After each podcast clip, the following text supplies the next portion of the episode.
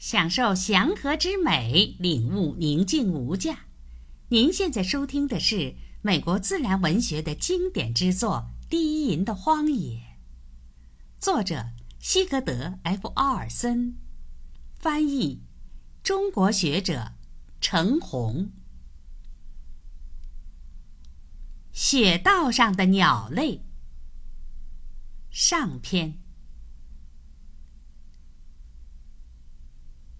天空依然是繁星点点，但是山顶的天际已露出一抹朦胧的玫瑰红色。当我们套上滑雪板，捆绑好带子时，眼见着那一抹红色渐深，继而它的中心呈现出一道金黄。沿雪道走会很快。现在可不是零下气温时那种干雪的路况。随着太阳的升起，滑雪板会飞翔，鸟儿也会在朝阳那侧路边的树林中觅食。拂晓时分。涌动着一种跃跃欲试、充满活力的激情。树木的轮廓格外清晰，天际格外分明，给人心灵的震撼也比一日中任何其他的时辰更为显著。半小时之内。一轮红日就会在山顶上喷薄而起。假若我们想到那里看日出，就必须出发了。我们顺坡飞速滑下，越过草地，进入一片赤杨林。随后，沿着长长的高坡攀上山顶。当我们接近山顶时，带霜的野草在阳光那试探性的触摸下闪闪发光。起初是温和柔润的光，继而在蓝天下闪烁着银光。到了山顶，我们停下来，以雪杖而立。因刚才的上坡而气喘吁吁。此时，东方在燃烧，它的中心是一轮灿烂的金色。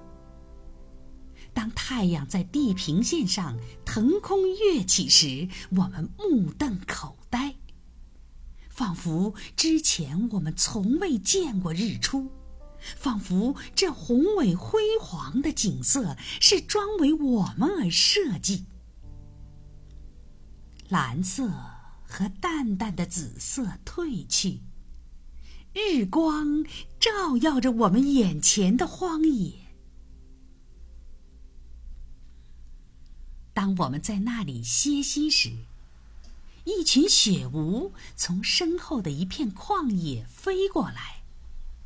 它们离我们那么近，我们可以听到鸟鸣，看到鸟翼上一闪一闪的白色和侧腹及尾部淡黄褐色的斑纹。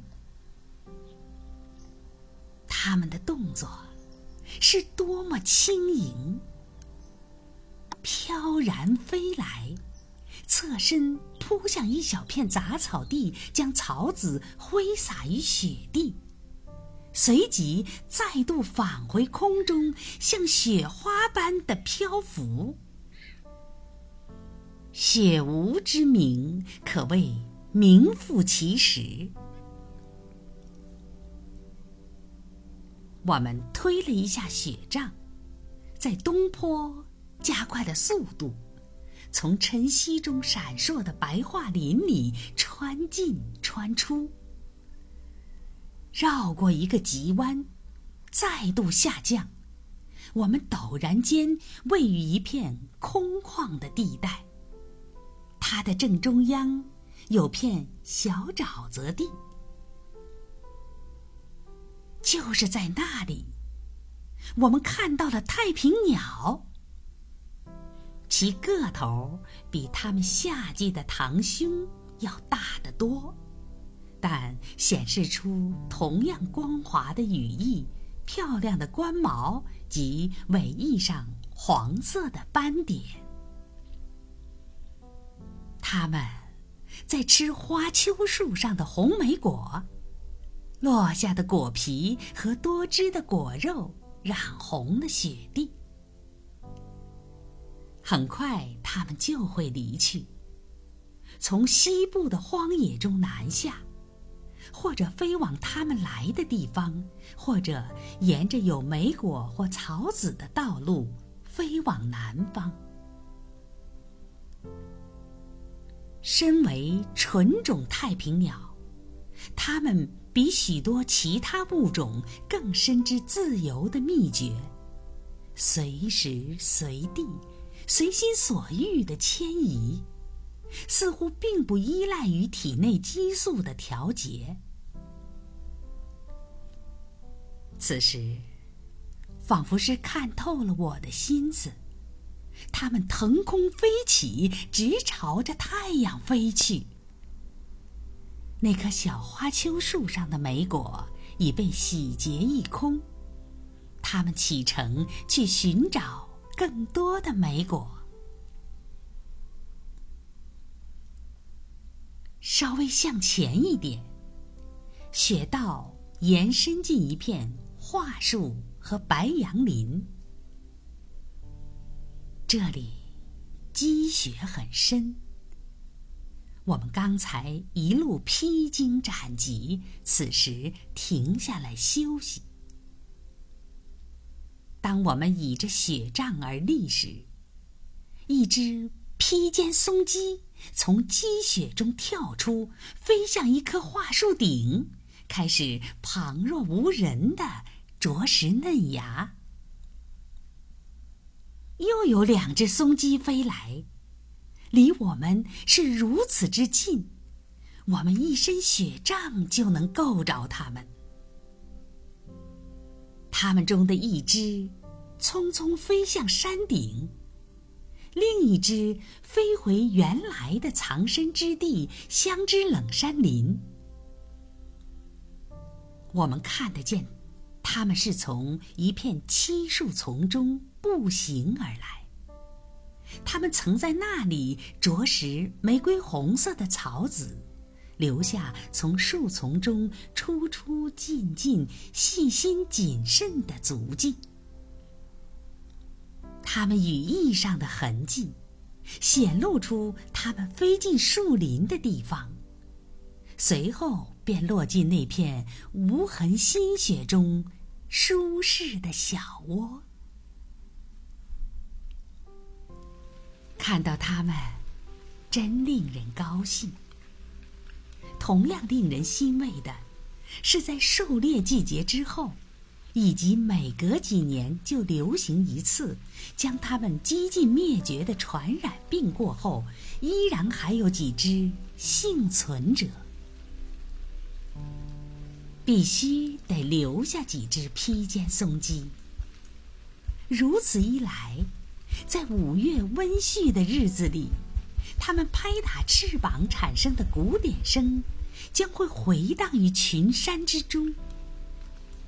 秋季，它们会在我们正行进的伐木小道上冷不防的出现。我们可以观望着它们狂野的在树林中左拐右绕，飞来飞去。我们穿过一道。长着赤杨的河谷，随即便沿着一条古老的搬运小道向上滑行。那小道曾被称作印第安小道。高地上长着红松和白松。此处，我们第一次听到了红胸狮带有柔和鼻音的鸣叫。并捕捉到了它们在高高的树顶上窜来窜去的身影。它们在新一天温暖的阳光下探索着树枝。此处，我们还看到了山雀在充满阳光的大树枝上跳来跳去，从那些树顶上听到北方最欢快的音乐——七卡迪，迪迪迪。我模拟出鸟类求偶时的鸣音。那是一种孤独的双重音，通常是春天才有。此时，一只好奇的黑顶山雀离开了充满阳光的树枝，围着我们飞来飞去，寻找在隆冬便傻乎乎地发出求偶叫声的那只鸟。那只小鸟抖动着，抗击严寒。一刻也不停。随即，它放弃了搜寻，飞回充满温暖和歌声的松树顶。感谢您的倾听，下期见。